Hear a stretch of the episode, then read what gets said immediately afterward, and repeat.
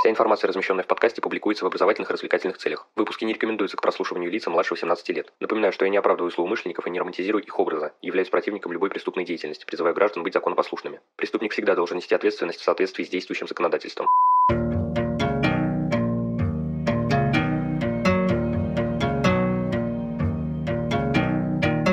Всем привет, вы на канале Крим One, и сегодня мы продолжаем разбирать книгу Андрея Волкова «Записки детектива. Узнаете все, что скрыто». В общем, без лишних слов, Поехали! У нас с вами остался один неразобранный аспект книги – это советы от частного детектива. Начну я, пожалуй, с крайне противоречивых, отсылая к личности автора, охарактеризованной в прошлом выпуске. При описании случая из детства автор затрагивает важную проблему – общение детей с незнакомцами и вероятность попадания их к злоумышленникам. С одной стороны, он указывает на хорошую профилактику, периодические разговоры с ребенком, объяснение того, что с незнакомцами нельзя общаться ни в коем случае, их информирование. С другой же, он советует всегда находить время быть рядом с детьми, и это вызывает непонимание. Если подразумевается постоянное нахождение поблизости, то это просто невозможно. Тезис популистский. Если же имеется в виду просто периодическое времяпрепровождение с ребенком, то как это может спасти от встречи с маньяком? Неясно. Также автор верно подмечает, что дети, как и взрослые, имеют свои секреты. Особенно тревожно, когда скрываются проблемы, которые ребенок решить своими силами не в состоянии. Сразу отмечу, что диалог автор признает несостоятельным. Даже если вы с ребенком друзья, то скорее всего он будет продолжать скрывать свои проблемы. В этом случае Андрей рекомендует делать периодические проверки. И осуществить это можно несколькими путями. Например, подружиться с приятелями ребенка, людьми, которым он доверяет, и получать информацию от них. Но есть и более радикальные методы. Полный контроль над компьютером, тайный доступ к соцсетям, чтение переписок, а также периодическая закладка диктофона в портфель своего чада. Сначала я подумал, что на лицо профдеформация, деятельность детектива все же специфична. Но потом я отмел эту мысль.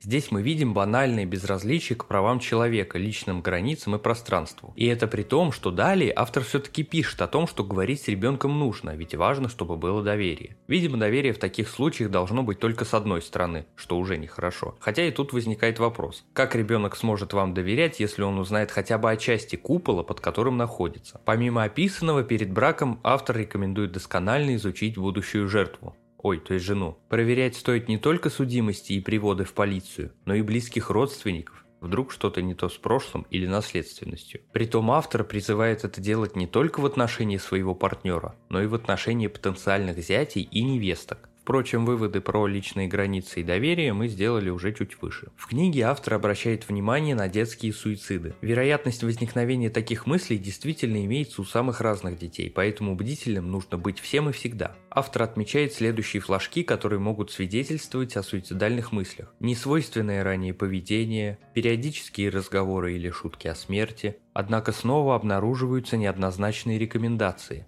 Качестве профилактики автор предлагает говорить с ребенком, создавать атмосферу нужности и любви, убеждать в решении всех проблем. Это действительно классно, но вместе с этим в качестве решения каких-то конфликтов, помимо прочего, предлагается вместе навредить злобному учителю или однокласснику, придумать план мести и реализовать его. Как по мне, это слишком агрессивно и зло для детей и подростков. Ну а теперь мы с вами перейдем к более понятным, гуманным и эффективным советам. Автор затрагивает проблему плохих компаний у детей, связанных с алкоголем, наркотиками и криминалом. В этих случаях он призывает дать ребенку почувствовать себя значимым, поднимать его самооценку, говорить на равных, прислушиваться к нему. Запреты с кем-то не общаться все равно вряд ли подействуют. Если это все не работает, то лучше сменить район, а то и город, проживание, ну или хотя бы постараться занять ребенка делом, например, секцией. Поднимается в книге и проблема пропажи людей. Как это может произойти? Человек может куда-то уехать, исчезнуть после ссоры, уйти из дома, перестать выходить на связь. Вариантов, куда люди пропадают, автор тоже дает большое количество. Рабство, проституция,